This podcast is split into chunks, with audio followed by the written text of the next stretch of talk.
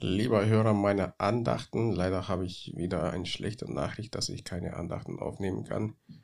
weil die Corona den Einzug in unser Haus geschafft hat.